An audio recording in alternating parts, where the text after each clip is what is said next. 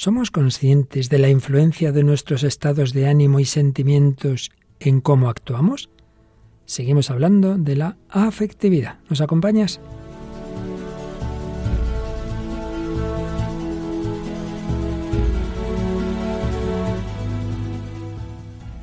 El hombre de hoy y Dios, con el padre Luis Fernando de Prada. Un cordialísimo saludo, muy querida familia de Radio María. Seguimos en este mes de mayo, tras la semana anterior de esa impresionante maratón, de esa unión de las Radio Marías del mundo y de esos proyectos conseguidos. Seguimos aquí, también pidiendo vuestras oraciones, vuestros donativos para que Radio María siga adelante en España y después también de dos programas especiales de tipo testimonial con los comentarios a esa entrevista que le hacíamos a Carla Restoy, volvemos al hilo argumental en el que vamos entrando poquito a poquito en el misterio del hombre a través de esa puerta misteriosa y compleja que es la afectividad. Hoy solamente estamos Paloma Niño y un servidor, pero nada, nada, nos apañaremos, ¿verdad, Paloma? Un saludo para Luis Fernando. Sí, nos apañaremos de alguna manera, aunque bueno, esperamos que estén pronto con nosotros las demás colaboradoras. Claro que sí, pero siempre tenemos a tanta gente buena que nos ayuda, sus comentarios, sus sugerencias. Y la verdad es que los programas pasados, ese testimonio de Carla Restoy impactado mucho. Hemos visto que las descargas de podcast han sido muchísimas y es que los testimonios nos comprueban, nos confirman que lo que aquí se dice es verdad, que realizan las personas, que cuando su mente, su afectividad se encuentran con Cristo, su corazón, pues también su vida cambia, sus actuaciones cambian. Y así lo veíamos en Carla y así vamos a seguirlo viendo en cualquier persona en la que ocurra ese encuentro con Cristo cambia la forma de pensar, la forma de sentir, la forma de actuar. Bueno, pues aunque todo está unido, como es evidente y tantas veces hemos dicho, pero estamos sobre todo intentando acercar a lo más difícil de conceptualizar la forma de sentir, la afectividad, cómo nos afecta la realidad y ello lo vamos a hacer hoy. Ahí sí que recuperamos a otra colaboradora habitual, aunque desde hace ya tiempo no puede venir a los estudios y menos desde que ya la tenemos casada con más obligaciones, Mónica del Álamo, pero eh, nos ha traído dentro de este campo de la afectividad hay una famosa obra, o mejor dicho, autora, que tiene bastantes obras que en otras ocasiones ya nos había traído alguna obra de Jane Austen y hoy nos trae Emma, ¿no es así? Sí, es verdad que Mónica en alguna otra ocasión nos ha traído obras de, esta autora, así que seguro que hoy es también muy interesante esta que se titula Emma. Y también, Paloma, eh, me traías una canción que tiene también su historia que luego nos contarás. Sí, vamos a escuchar la canción Mad World de Gary Jules. Ahí aparece mucho el sentimiento, más bien el sentimiento negativo, y así como Mónica nos hablará también de la manipulación de sentimientos. Pero para tener cosas más positivas, escucharemos dos últimos cortes de la película que hemos usado en, ya en varios programas anteriores. Recordemos su nombre. Es la película de 1995 de Estados Unidos titulada Profesor Holland. Y vamos a terminar con una canción pues muy positiva, muy alegre. Bueno, la letra es bíblica en realidad, aunque la usaba mucho San Francisco de Asís y la cantan niños. Sí, Benediccione a Frate Leone del, bueno, y lo canta Piccolo Coro Antoniano. Es decir, los niños de ese coro antoniano, que es un centro de estudios franciscano. Bueno, ¿y alguno de los mensajes recibidos? Pues estos días hemos recibido muchos mensajes de que les ha gustado el testimonio que hemos escuchado estos días, el de Carla Restoy, y ahora hemos seleccionado dos comentarios, el de Gema Pérez, que nos decía, me encantó el programa y ya tengo ganas de escuchar el próximo, muchas gracias. Y el de Sara Silvia Galeano Portillo, que nos decía que es de Paraguay y que ha estado escuchando el programa El hombre de hoy y Dios, en una madrugada se encontró con un programa que tenía relación con la esquizofrenia y que le interesa volverlo a escuchar. ¿Cómo puedo acceder a la grabación? Nos dice.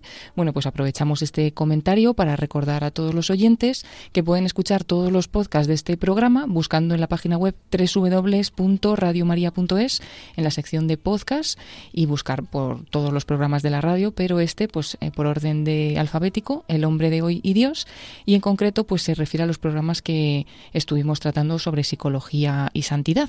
Así que ese o cualquier otro programa se puede encontrar así o también en las aplicaciones de podcast como Spotify, Apple Podcast o Google Podcast. Y de todas maneras recordamos que hay varios programas en Radio María con temas psicológico y psiquiátricos, psicología y familia, tiempo de psicología y particularmente tenemos una psiquiatra que dirige el programa De la mente al espíritu. Busca ahí que te encontrarás seguramente muchos programas que te ayuden, que te orienten en esos temas, que por un lado son dolorosos, pero también nos muestran, como veíamos en en Psicología y Santidad, que nada impide la acción de la gracia que pueda llevar a cualquier persona a su plenitud. Pues nada, vamos nosotros adelante con esta edición 435 en este día de mayo del hombre de hoy y Dios.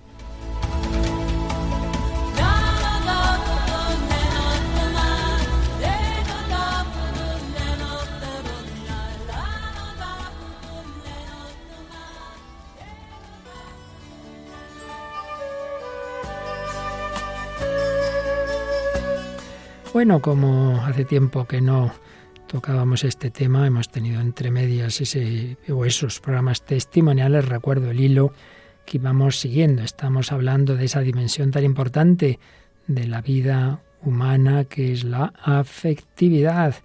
Tema no fácil de conceptualizar, decíamos, precisamente porque no es algo intelectual.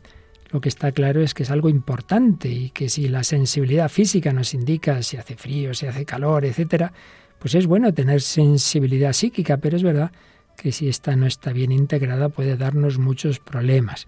Tema difícil de tratar, difícil de medir.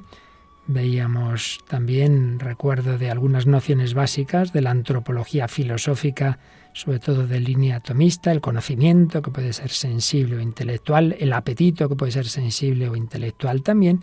Y luego ya íbamos dando pinceladas. Obviamente es un tema que a fondo a fondo estaríamos años y tampoco se trata de eso, ni somos quienes para tocar todos los aspectos desde una perspectiva muy científica, pero por lo menos unas pinceladas, como siempre nos gusta, desde la cultura, desde la ciencia, desde la psicología, que luego irán cada vez más acercándose a lo que ya sería una concepción antropológica cristiana. Pues ahí veíamos algunas ideas de José María Povedariño y de Enrique Rojas. Partía de un ejemplo muy interesante de personas que van a la consulta del psiquiatra, el, el enfermo, su mujer, un amigo. Nos daba algunas concepciones de la afectividad, algunos rasgos, pues vamos a seguir un poquito por ese mismo camino.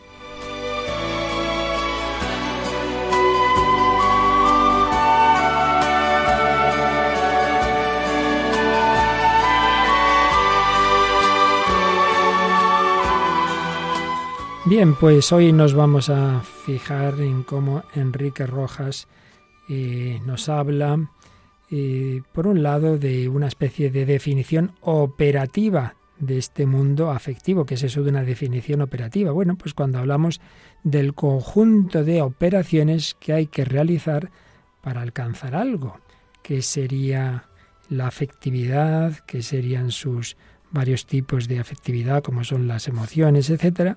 Bueno, pues nos decía eh, Enrique Rojas que hay que hablar, en su manera de entender, de cinco, cinco aspectos. Una pentalogía que mide, capta, delimita y concreta las principales características de lo afectivo. Operaciones que normalmente son simultáneas, pero que nosotros vamos a intentar delimitar. Luego todo está relacionado. Cinco parámetros de todo estado afectivo. ¿Cuáles? Vivencia, reacción fisiológica, comportamiento, el plano cognitivo, es decir, las ideas, los pensamientos, y la asertividad, vivencia de algo, de un acontecimiento, vivencia interior, la reacción fisiológica que puede provocar en nosotros el comportamiento, cómo actúa uno tras ese acontecimiento, eso que ha sentido, esa posible reacción fisiológica, qué ha pensado ante ese acontecimiento y luego cómo se relaciona con los demás cuando tiene que dirigirse a ellos de manera asertiva o no. Hay evidentemente entre todo esto conexiones causales y señalaba que en definitiva se trata de que ante un acontecimiento nos preguntemos o tú le cuentes a quien te acompaña, a tu psicólogo, etcétera, cómo se ha producido un determinado acontecimiento. ¿Cómo está usted? Pues regular. ¿Por qué? Pues mire, pasó esto, esta es la génesis del acontecimiento. ¿Y cómo, cómo lo sintió? Pues yo me sentía muy mal, me sentía triste, me sentía, o al revés, me sentía eufórico. ¿Qué se siente interiormente? La vivencia. ¿Y tuvo reacciones corporales eso? Sí, sí, sí, estuve sin poder comer del disgusto, de la emoción, o se me disparó el corazón, o cuando tuve que decir algo que yo sabía que era delicado, es que oía los latidos del corazón. Bueno, pero al final, ¿qué hizo? ¿Qué manifestaciones de conducta tuvo usted? Bueno, pues, pues, pues cuando iba a decirlo, nada, me eché para atrás, salí corriendo. ¿Y usted qué estaba pensando? ¿Qué juicios hacía? ¿Qué pensamiento? Porque soy un inútil, que soy tal, que soy cual. Bueno, y como digo, también esa dimensión de la asertividad la señala como la quinta vertiente de cualquier estado emocional o afectivo, la señalaba así Enrique Rojas. Asertividad es un término derivado del latín asertum. Un aserto es participio pasivo de asere, que significa afirmar, derivado de asertus, la afirmación de la certeza de una cosa. Afirmativa, asertorio, que tiene fuerza afirmativa. Bueno, en definitiva es un comportamiento en que uno tiene habilidad social para mostrarse y mostrar lo que uno es y lo que uno piensa, mostrarse lo más adecuadamente posible, sin agresividad ni inhibiciones. Muchas veces caemos en un extremo o en otro. El más tímido, pues lo que hace es que se calla y no dice las cosas y vale, bien, y no se atreve a decirlo. Y otro, en cambio, se pone como, como una fiera, y se pueden decir las cosas, lo que piensas y no ponerte así, ¿no? La asertividad, manifestar quién eres, manifestar lo que piensas, no dejarte apabullar, pero no sacar la espada. El sujeto asertivo de esto, podremos quizá hablar en otra ocasión con calma, es el que dice lo que tiene que decir y lo expresa sin problemas, sin bloqueos, pero tampoco, ya digo, organizando una guerra. Es un comportamiento social e interpersonal adecuado. Bueno, pues son cinco aspectos que iremos viendo poco a poco en diversos programas, la vivencia, la reacción fisiológica, el comportamiento, las cogniciones y la asertividad.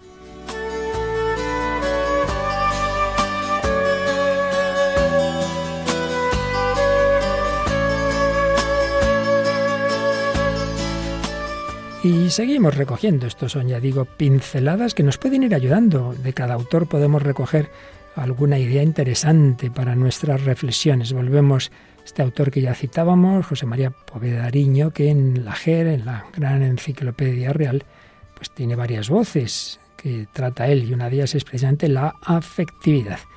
Y hoy nos fijamos en cómo intentaba acercarse a la naturaleza de la afectividad, veremos que es parecido a lo que nos ha dicho Enrique Rojas, indicando que lo, propio de la afectividad consiste en convertir toda relación, toda relación con el mundo, con las personas, toda relación en experiencia interna. Esa es la vivencia. Una experiencia interna, cómo vivo yo este acontecimiento, esta relación. Y la finalidad de la afectividad sería dotar de significado personal los contenidos de la experiencia. Y es que la afectividad está entre la mera referencia física a la que se ordenan las funciones sensoriales, he visto esto, he oído lo otro, bien es algo físico, que siempre está ahí, por supuesto, entre eso y la dimensión intelectual propia de las operaciones cognoscitivas y volitivas, entre lo físico y las dimensiones más elevadas del ser humano, de tipo espiritual, está la referencia afectiva, sentimental o pática. Pática viene de pasión, ya veremos, hablaremos de las pasiones. Y eso confiere al sujeto concreto la cualidad existencial de su estar en el mundo.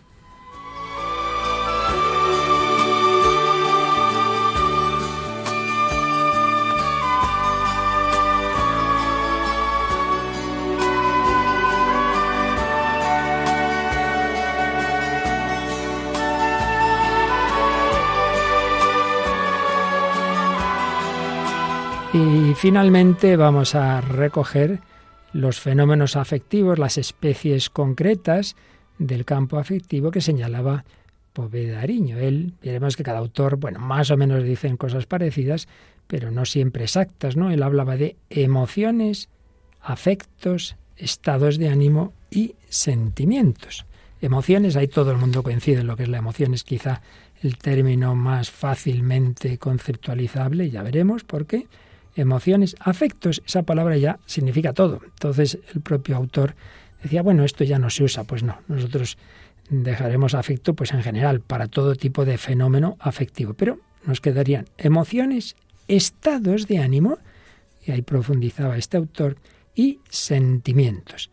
Por el contrario, o bueno, por el contrario, no exactamente igual, Enrique Rojas hablaba de emociones, coincide, sentimientos, coincide, pasiones, pasiones y motivaciones. Lo propio, digámoslo, el punto distinto de Enrique Rojas sobre todo es lo último, las motivaciones. Bueno, iremos viendo como es un campo con miles de palabras, ya lo decíamos el primer día, cada autor, ya digo, usa unas palabras, en el fondo son realidades parecidas, pero es que está todo tan unido que, no es nada fácil distinguir. De momento nos vamos quedando con estas palabras y todo ese riquísimo campo afectivo, desde lo más ligado a lo físico, que ya veremos cuando podamos hoy el próximo día, que son las emociones unidas a las sensaciones, hasta los sentimientos espirituales. Esto es muy importante.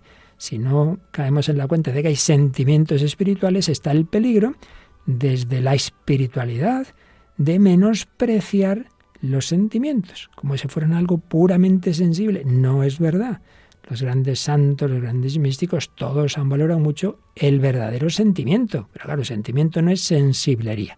Algo ya dijimos en algún programa y lo seguiremos viendo. De momento nos quedamos aquí hoy con esta introducción en lo que es este campo tan complejo y tan rico y tan importante de la afectividad.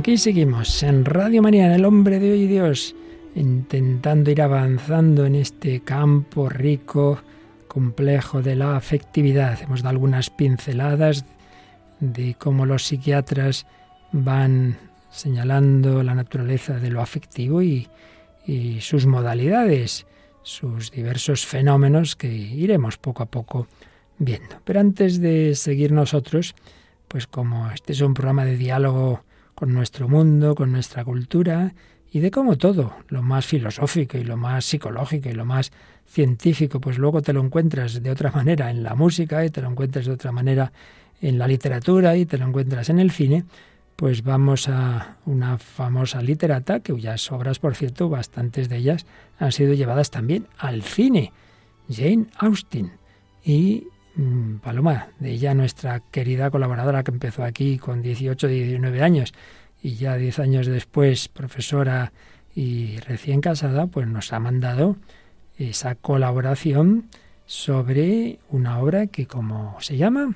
Se llama Emma. Y sí, vamos a escuchar a Mónica del Álamo la reflexión que nos cuenta sobre esta obra. Pues no os la perdáis. Hola, Padre Luis Fernando. Hola, Paloma. Un saludo a todos los oyentes. Traemos una vez más a una autora muy conocida del siglo XIX, que es Jane Austen, una escritora británica. La obra que traemos se llama Emma, que es una obra publicada en 1815 y que es conocida también por su versión cinematográfica.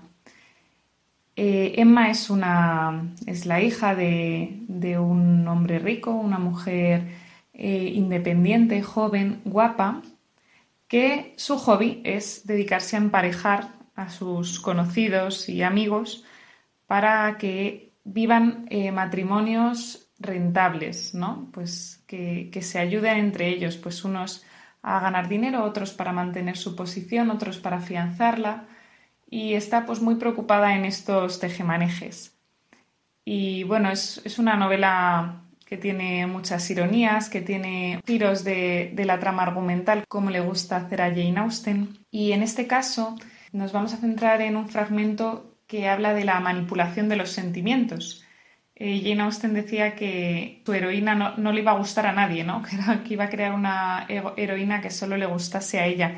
Y es verdad, ¿no? Que Emma es una es independiente, pero es un poco mimada, es egoísta, valora mucho a las personas por su dinero, por su posición social y eso afecta mucho ¿no? a cómo interpreta las cosas. Entonces nos queríamos centrar en una parte en la que ella manipula los sentimientos de, su amiga Harriet. Encuentra una chica, Harriet, que bueno, no es de posición alta, pero es guapa, es educada y que a la que quiere emparejar con un hombre de posición. Eh, lo que pasa es que su amiga Harriet está enamorada de un joven sencillo, con un trabajo humilde, que es el señor Martin, y entonces ella se da cuenta de este enamoramiento e intenta que ella se vaya deshaciendo de, este enamoramiento y se enamore del señor Elton, que es un, pues este hombre distinguido.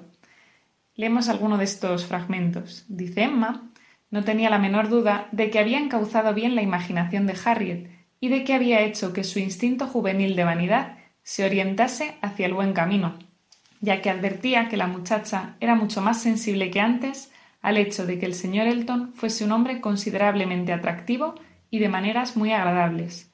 Y como no desaprovechaba ninguna oportunidad para hacer que Harriet se convenciese de la admiración que él sentía por ella, presentándoselo de un modo sugestivo, Emma no tardó en estar segura de haber suscitado en la muchacha tanto interés como era posible, por otra parte, estaba plenamente convencida de que el señor Elton estaba a punto de enamorarse, si es que ya no lo estaba.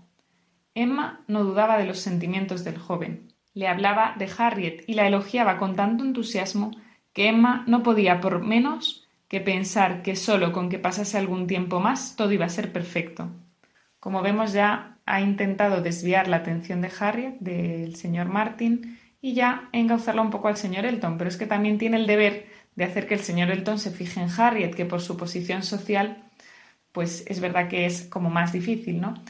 El juego de Jane Austen aquí es la forma que tiene Emma de malinterpretar todo, ¿no? Emma es una mujer que ha tenido mucho éxito en esto de emparejar a la gente y a partir de esta relación va a fracasar estrepitosamente y va a hacer daño a mucha gente sin querer. Es curioso, ¿no? Como, como, la, como lo que hace Emma para hacer cambiar a Harriet de opinión es jugar con su vanidad, ¿no? O sea, estimular los sentimientos de vanidad para hacer que ella piense que se merece algo mejor que el simple señor Martin, que está enamorado de ella y que es un hombre bueno y trabajador. De hecho, todo se complica cuando llega una carta de proposición a Harriet de el señor Martin. Como a Emma no le gusta esta atracción y teme que su amiga, eh, porque ella también está enamorada de él, le diga que sí, pues hace toda una manipulación de los sentimientos a través de sus palabras. Claro, le llega una carta de, proposición de matrimonio a Harriet y entonces va ella, lo primero, a preguntarle a su amiga Emma qué hace. Curioso, ¿no? Porque si siempre uno necesita consejo para las decisiones importantes, vamos a ver por el diálogo que Harriet es una persona totalmente dependiente de Emma. O sea, Emma ha conseguido convertir a Harriet en una persona tan insegura que necesite de su aprobación para decir que sí o que no eh, algo tan personal como una propuesta matrimonial, ¿no? Dice, ¿quién hubiera podido pensarlo? Quedé tan sorprendida que no sabía qué hacer. Esto lo dice Harriet y dice, sí, sí, toda una proposición de matrimonio y una carta muy atenta, o al menos a mí me lo parece. Me escribe como si me amara muy de veras, pero yo no sé, y por eso he venido lo antes posible, para preguntarte qué tengo que hacer. ¿Qué, tienes que hacer? le dice Emma, ¿qué tienes que decir? ¿Te refieres a esta carta? Responde ella, sí, dice, pero ¿cómo es posible que dudes? Desde luego tienes que contestarla, y además enseguida. Sí, pero ¿qué le voy a decir, querida Emma? Aconséjame. Oh, no, no, no, no. Es mucho mejor que la carta la escribas tú sola. Te expresarás con mucha más propiedad, estoy segura. No hay ningún peligro de que no te hagas entender, y eso es lo más importante. Tienes que expresarte con toda claridad, sin vaguedades ni rodeos, y estoy segura de que todas esas frases de gratitud y de sentimiento por el dolor que le causas y que exige la urbanidad se te ocurrirán a ti misma. No necesitas que nadie te aconseje para escribirle lamentando la decepción que le causas. Le está diciendo claramente que le tiene que decir que no, ¿no? De hecho, Harriet dice entonces, ¿tú crees que tengo que rechazarle? dijo Harriet bajando los ojos. Que si tienes que rechazarle, querida Harriet, ¿qué quieres decir con eso? ¿Es que tienes alguna duda? Yo creía. Pero en fin, te pido mil perdones porque tal vez estaba equivocada. Desde luego, si dudas acerca de lo que tienes que contestar, es que yo te había comprendido mal. Yo me imaginaba que solo me consultabas sobre la manera de redactar la contestación. Eh, Harriet sigue mostrando sus dudas y dice, dice Harriet, yo no puedo darte ningún consejo. No tengo nada que ver con esto. Es una cuestión que debes decidir tú sola, según tus sentimientos. Dice Harriet, yo no tenía la menor idea de que le atrajese tanto. Por unos momentos Emma siguió guardando silencio, pero empezó a comprender que el halago seductor de aquella carta podía llegar a ser demasiado poderoso y pensó que era preferible intervenir. Y aquí llega el punto fuerte de la manipulación de estos sentimientos. Harriet, para mí hay una norma general que es la siguiente. Si una mujer duda si debe aceptar o no a un hombre, lo evidente es que debería rechazarle. Si puede llegar a dudar de decir sí, debería decir no, sin pensárselo más. El matrimonio no es un estado en el que se pueda entrar tranquilamente con sentimientos vacilantes, sin tener una plena seguridad. Creo que es mi deber como amiga tuya, y también por tener algunos años más que tú, el decirte todo esto, pero no creas que quiero influir en tu decisión. Lo que le ha dicho no es una mentira, o sea, que, que hay que entrar con seguridad en el matrimonio no es ninguna mentira. Sin embargo, las dudas que tiene Harriet realmente son porque se las ha metido Emma, ¿no? Y entonces aquí le está diciendo, ¿no? Por una parte que no quiere influir, influyendo directamente, ¿no? Dice Emma, por nada del mundo te aconsejaría que tomaras una u otra decisión. Tienes que ser tú el mejor juez de tu propia felicidad. Si prefieres al señor Martin más que a cualquier otra persona, si te parece el hombre más agradable de todos los que has tratado, ¿por qué dudas? Te ruborizas, Harriet. ¿Es que en este momento piensas en algún otro a quien convendría mejor esta definición? Harriet, Harriet, no te engañes a ti misma, no te dejes llevar por la gratitud y la compasión. ¿En quién piensas en este momento? Ha desviado totalmente su atención hacia el señor Elton, que es a quien ella quiere dirigirle. Entonces, bueno, pues, pues ya está. Se, se convence, se medio convence Harriet eh, de que tiene que rechazarle y le dice, haces muy bien, querida Harriet, te aseguro que haces muy bien, haces lo que debes.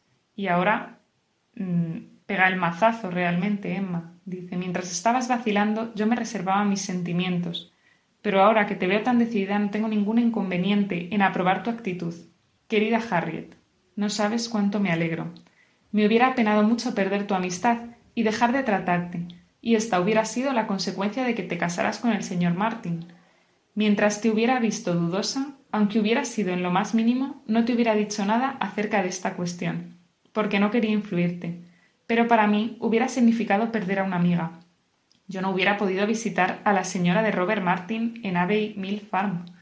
Ahora ya estoy segura de no perderte nunca. A Harriet no se le había ocurrido pensar en aquel peligro, pero entonces la sola idea le dejó muy impresionada. ¿Que no hubieras podido visitarme? exclamó horrorizada. No, desde luego que no hubieras podido, pero nunca se me había ocurrido pensar en eso antes de ahora. Hubiera sido demasiado horrible. ¿Y eso iba a ser la solución de mi vida? Querida Emma, por nada del mundo renunciaría al placer y al honor de tu amistad. Sí, Harriet, para mí hubiera sido un golpe terrible perderte, pero hubiera tenido que ser así. Tú misma te habrías apartado de toda la buena sociedad. Yo hubiera tenido que renunciar a ti. Querida, ¿cómo hubiera podido soportarlo? Sería mi muerte el no volver nunca más a Harfield. Pobre criatura tan cariñosa. Tú, desterrada en Abbey Farm, condenada durante toda tu vida a no tratar más que a gente vulgar y sin cultura.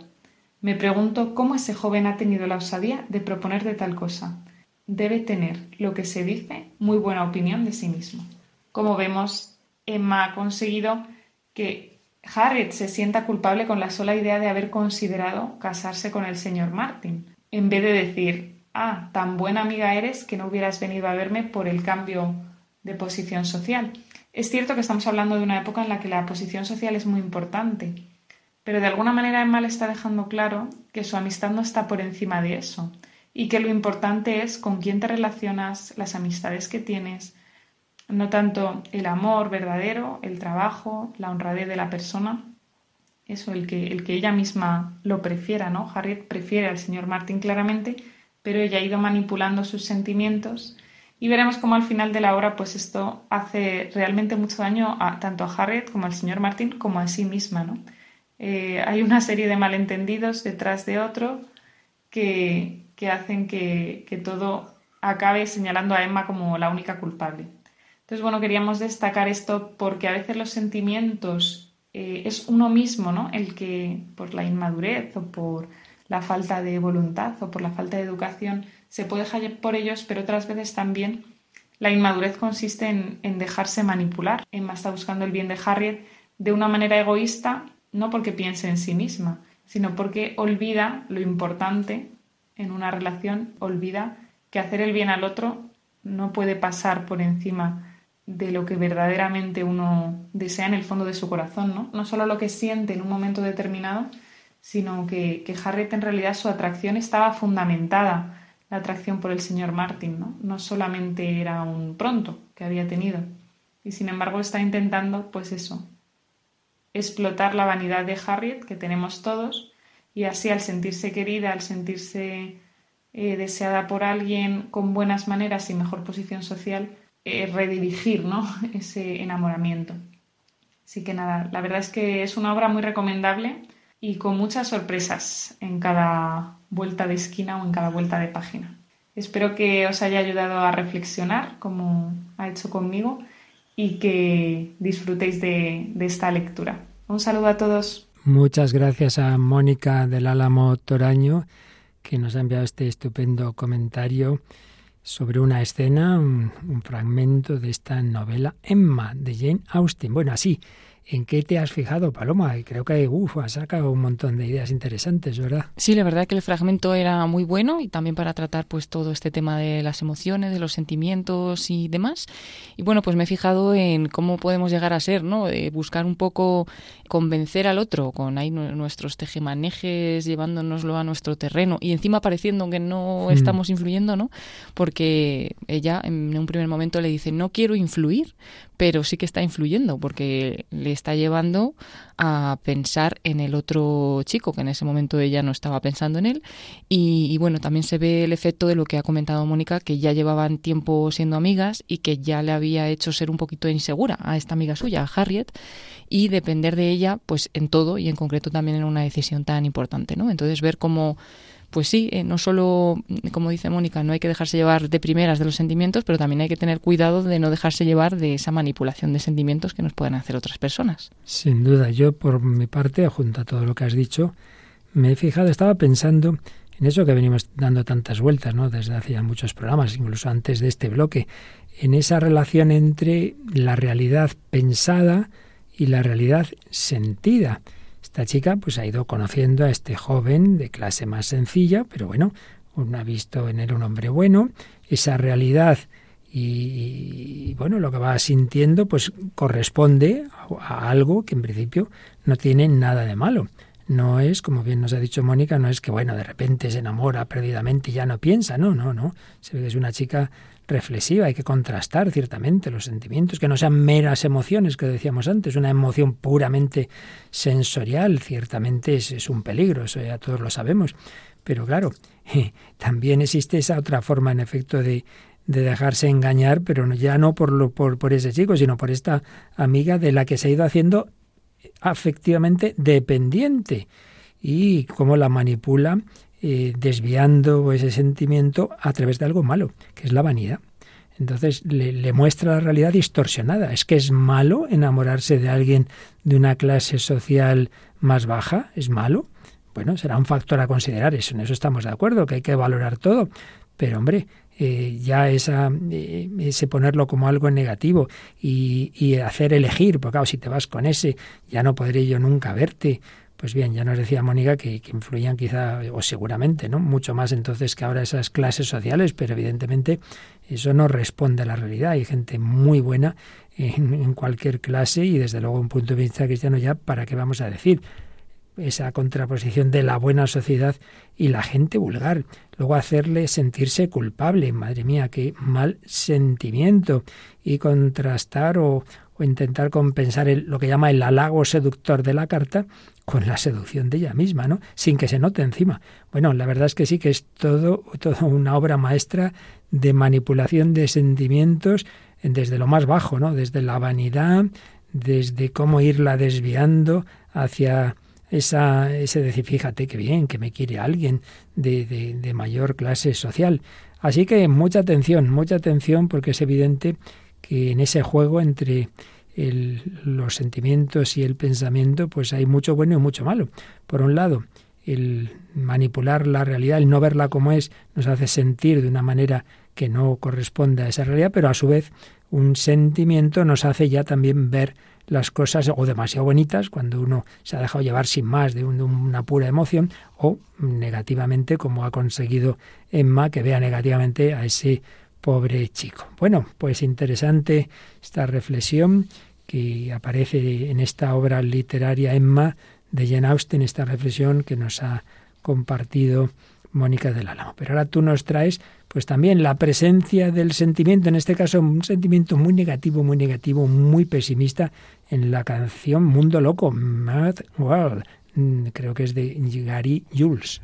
Sí, eh, en realidad la canción es de 1982 de la banda británica Tears for Fears y está escrita por Roland Orzabal y cantada por el bajista Kurt Smith y eh, ese fue el lanzamiento del tercer sencillo de la banda y su primer éxito en las listas.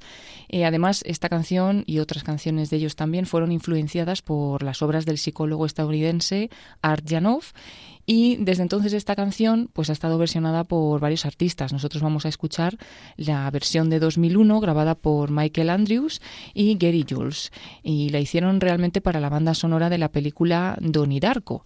Y bueno, la canción es narrada desde el punto de vista de una persona joven y deprimida que internaliza la sensación de estar fuera de lugar, eh, de vacío, ¿no?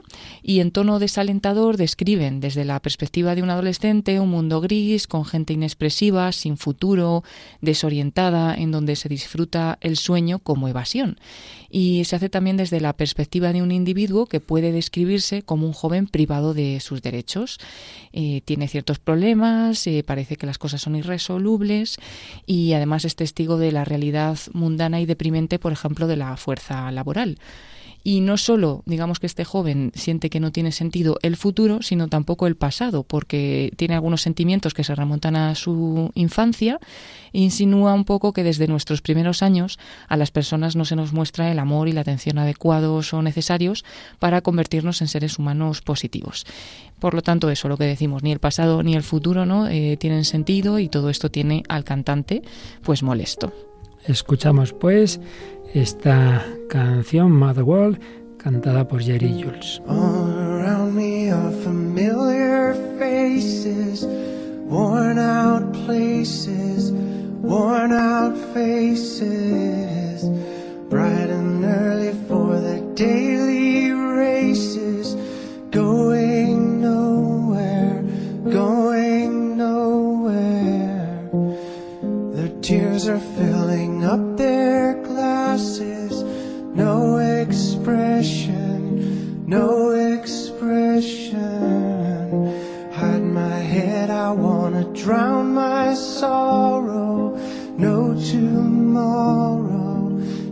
tomorrow. And I find it kinda funny, I find it kinda sad. The dreams in which I'm dying are the best I've ever had. I find it hard to tell you, I find it hard to take. When people run in circles, it's a very, very mad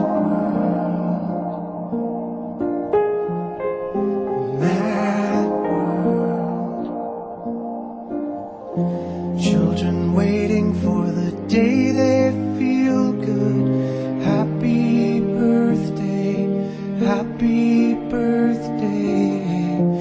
And to feel the way that every child should sit and listen, sit and listen.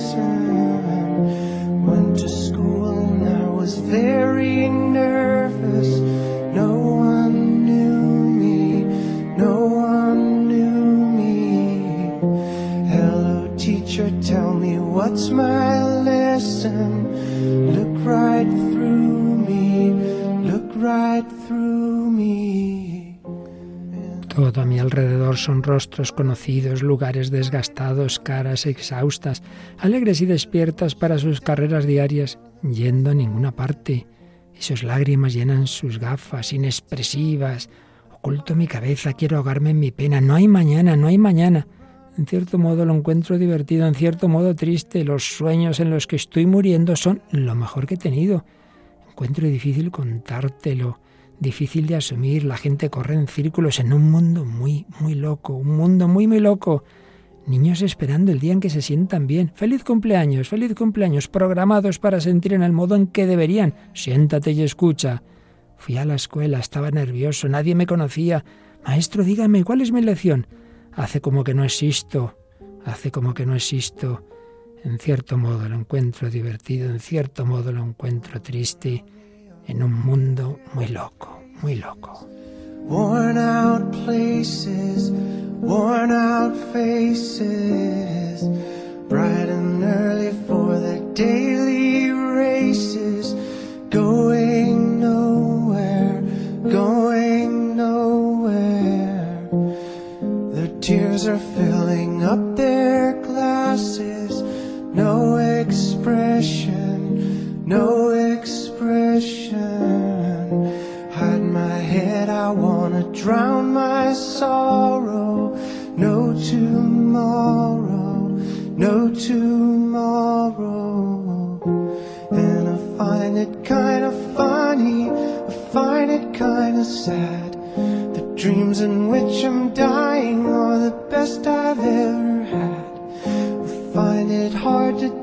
you, I find it hard to take. When people run in circles, it's a very, very. Están escuchando en Radio María El hombre de hoy y Dios, con el padre Luis Fernando de Prada y Paloma Niño. Pues sin duda vemos de nuevo como el sentimiento, en este caso de tristeza, muy negativo, le hace ver toda la realidad, el pasado, el presente y el futuro, distorsionada con una visión pues muy negativa, un mundo muy muy loco, lo, me lo hicieron mal de niño, el presente no va a ninguna parte y no hay futuro, no hay futuro. Bueno, se pone uno un poco triste viendo así como... Pero cómo se nota la música, qué capacidad tiene de transmitir un sentimiento, ¿verdad? Sí, sí, es muy bonita esta canción en cuanto a eso, que realmente es como que te mueve hablando de emociones, ¿no? Pues la emoción a través de no solo de la letra, sino solamente ya con, con la música, ¿no? Y es verdad que es triste, es desesperanzada esta canción, ¿no? Porque es eso, precisamente, la, el no encontrar ningún tipo de sentido y el estar pues hundido en, en el vacío, tanto al mirar al futuro como al pasado, pues no ver nada, ¿no? Que, que sirva. Pues desde luego es un ejemplo también, en el sentido contrario, de lo que estábamos viendo en la película de la cual hoy oímos unos últimos cortes, profesor Holland, porque ciertamente toda la realidad, pero particularmente es verdad que el arte y concretamente el arte de la música, yo diría que es de todos los artes, cualquiera de ellas, nos, bueno, la verdad es que el cine, como es una mezcla de imagen, de sonido, de, de, de, de todo, también tiene mucha capacidad de afectarnos, ¿verdad? Uh -huh. Pero sin duda la música tiene una capacidad inmensa que hasta a los animales, ¿verdad? Como se dice, ¿no? Y es verdad, yo tenía unos pajaritos en casa de mis padres que cuando oían un determinado movimiento de la cuarta de Beethoven se ponían a piar como locos. De qué contentos. bueno, qué Fíjate, bueno, qué con bueno. Beethoven ¿eh? y un movimiento concreto.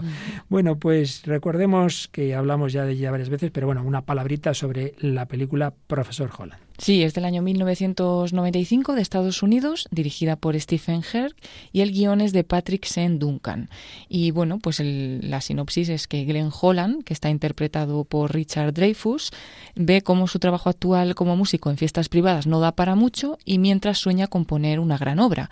Cuando se decide a cambiar de trabajo, se convierte en profesor de una escuela, pensando que va a tener más tiempo para componer esa sinfonía, pero ahí descubre su verdadera vocación, que es enseñar a los jóvenes a entender la vida a a través precisamente de la música. Y escuchábamos en días anteriores cortes muy interesantes de cómo primero al principio, como bien dices, bueno, él quería cumplir una enseñanza más teórica, pero poco a poco fue viendo que no, que a través de la música podía educarles, podía ayudarles no solo a aprender unos conceptos, sino realmente a sacar lo mejor de sí mismos. Lo veíamos en una chica que la pobre tenía bajísima autoestima y en general.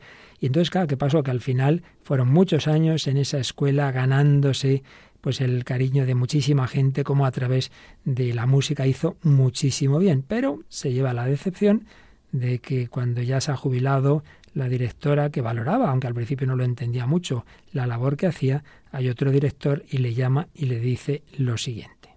Como usted ya sabe, la reunión de presupuestos del Comité de Educación fue muy dura. A pesar de eso, han pedido a todos los institutos de la zona que propongan ideas para reducir el 10% de los costos en septiembre. Y esto es lo que he decidido.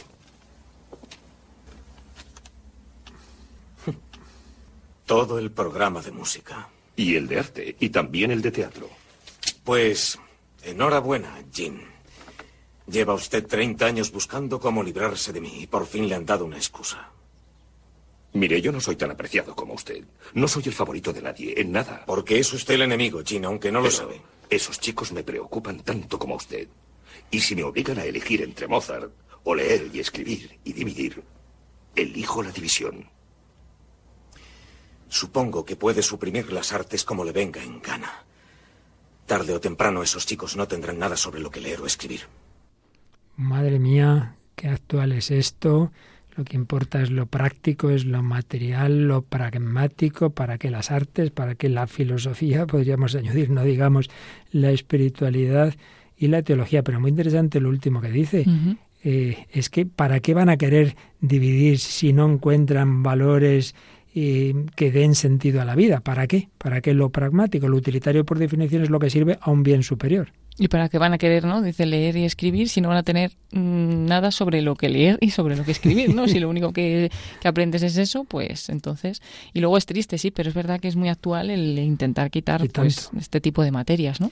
Y lo he relacionado, me ha venido a la mente que así como Emma quería hacer matrimonios rentables de conveniencia, pues es un poco el mismo trasfondo, ¿eh? Aquí lo importante es eso, pues la gente rica con la gente rica, eh, eso es lo- y aquí pues nada, las matemáticas para hacer cosas prácticas, ¿no? Qué triste. Bueno, pues fíjate que como gracias a Dios muchas personas saben que lo más importante en la vida no es eso, la gobernadora del estado se entera, no puede impedir eh, lo que ha ocurrido, esa decisión, pero hacen un- una despedida sorpresa. De repente le meten en el salón de actos y se encuentra el profesor Holland con un montón de alumnos y que llega la gobernadora. El señor Holland ha tenido una gran influencia en mi vida, en muchas vidas, creo. Y, sin embargo, me parece que él considera gran parte de su vida desperdiciada. Corría el rumor de que trabajaba siempre en esa sinfonía suya y que eso iba a hacerle famoso y rico. Seguramente las dos cosas. Pero el señor Holland no es rico. Y tampoco es famoso.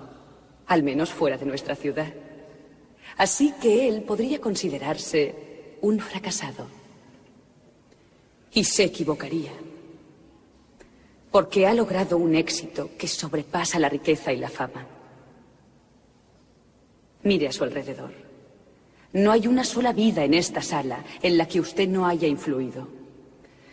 Y todos nosotros somos mejores personas gracias a usted. Nosotros somos su sinfonía, señor Holland. Somos las melodías y las notas de su concierto. Y somos la música de su vida. Bueno, pues yo también le aplaudo porque qué bonitas esas últimas palabras, ¿eh? Sí, él que quería hacer esa sinfonía y como bien dice la gobernadora, ¿no? Parecería que es un fracasado porque ha estado dando clase y no ha podido hacer esa sinfonía que le iba a hacer rico, pero dice, al contrario, ha tenido un éxito que sobrepasa la riqueza y la fama y, y dice que todas esas personas que están ahí, pues que han sido muy influenciadas por él en su vida y que son mejores personas gracias a él. Así que ese aplauso final no me extraña eh, que se lo den, ¿no? Y, y sí, muy, muy bonita la película. Pues de nuevo lo relaciono con, con Emma, conseguiría matrimonios rentables, pero desde luego no de mejores personas, que es mucho más importante, ya lo veía Aristóteles, por cierto, bastantes siglos antes, mucho más importante la virtud que el dinero y que la fama. No será usted rico y famoso, pero nos ha hecho mejores personas. En lo importante somos su sinfonía. Bueno, pues también hubo un tal Pedro que quería que su hijo fuera muy rico y muy famoso, Pietro Bernardone. Y tuvo un hijo, Francisco de Asís, que también al principio quería ser famoso, vanidoso, no sé qué. Y mira tú por dónde, pues la gracia de Dios le fue transformando pensamientos, sentimientos y acciones y fue Francisco de Asís, pobre, humilde, obediente, pero feliz, lleno de alegría, y con sus hermanos franciscanos, que los hermanos menores, que llamamos franciscanos, claro, por San Francisco de Asís. Pero no hay que olvidar que a fin de cuentas San Francisco lo único que quiere es imitar a Cristo. Y bueno, pues también humanamente un fracasado, que muere en la cruz, que nace en un pesebre, que muere en esa situación espantosa. Y sin embargo, el que ha triunfado a través de la muerte, en su resurrección, habiendo dado la vida. Lo más importante, el amor. Ese sí que nos ha hecho mejores personas, nos da la capacidad de, serlo si recibimos esa gracia que Él nos transmite. Bueno, pues vamos a escuchar Paloma, esa bendición que está ya en el Antiguo Testamento, pero que a San Francisco de Asís le gustaba mucho, que se la da al hermano León y quién la canta. Pues la vamos a escuchar cantada por el Piccolo Coro del Antoniano, que es el pequeño coro del Antoniano, un coro infantil célebre en el mundo, la institución más famosa del Instituto Antoniano de Bolonia, y bueno, que nació en 1963. Y bueno, seguro que es preciosa porque además cantada por los niños, pues qué mejor, ¿no? Y que saben latín, porque la vamos a escuchar, pues como se la decía San Francisco Asís en latín, otras veces quizás lo haría en italiano.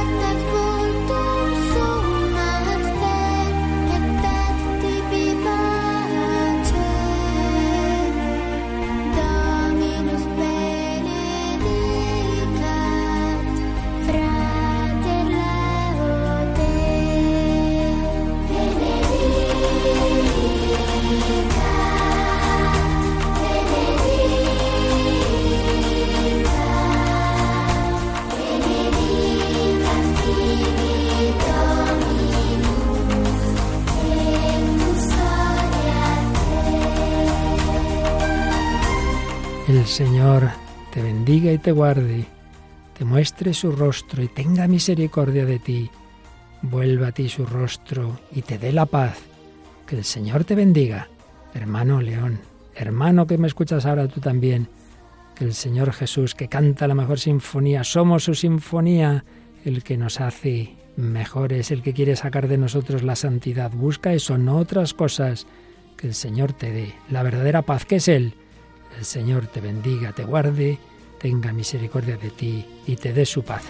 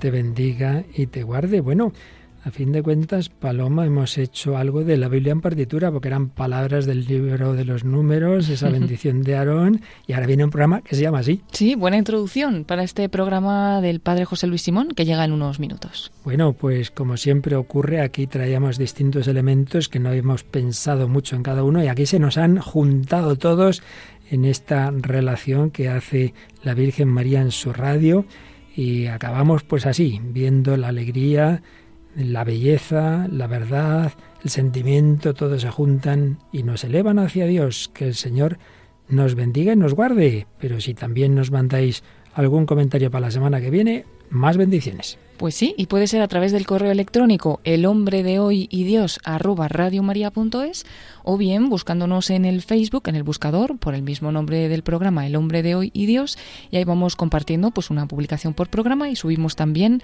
los podcasts para que podáis volver a escuchar estos programas. Que recordad, están también en Spotify, Google y Apple Podcasts, porque cada vez son más las personas que quieren oír pues todos los programas anteriores y ahí los tenéis ya más explicado de qué se ha tratado en cada uno. También, si alguien lo prefiere, puede pedirnos el pendrive o el DVD con todos, con los 434, con este 35 que llevamos ya en 11 años de buscar a Dios desde el corazón del hombre contemporáneo. Pues seguiremos haciéndolo, seguiremos en este laberinto de la afectividad y buscando de la mano de María entrar en ese corazón de Cristo. Y os recordamos que seguimos en campaña de mayo, que para que pueda haber programas como este y el que viene a continuación y todo lo que es Radio María necesitamos la ayuda de todos.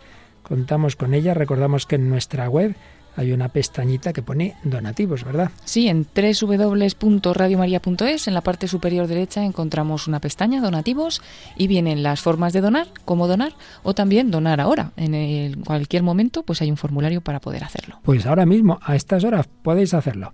Pues muchas gracias, Paloma Niño, y seguiremos cabalgando bajo el caballero que es nuestro Señor Jesucristo, el Verbo hecho carne, y bajo la dama pobreza de la que se enamoró San Francisco de Asís, pero que en definitiva era Nuestra Señora que le llevaba a Jesús. Con María se puede. Gracias a todos, que el Señor os bendiga. Hasta el próximo programa, si Él quiere.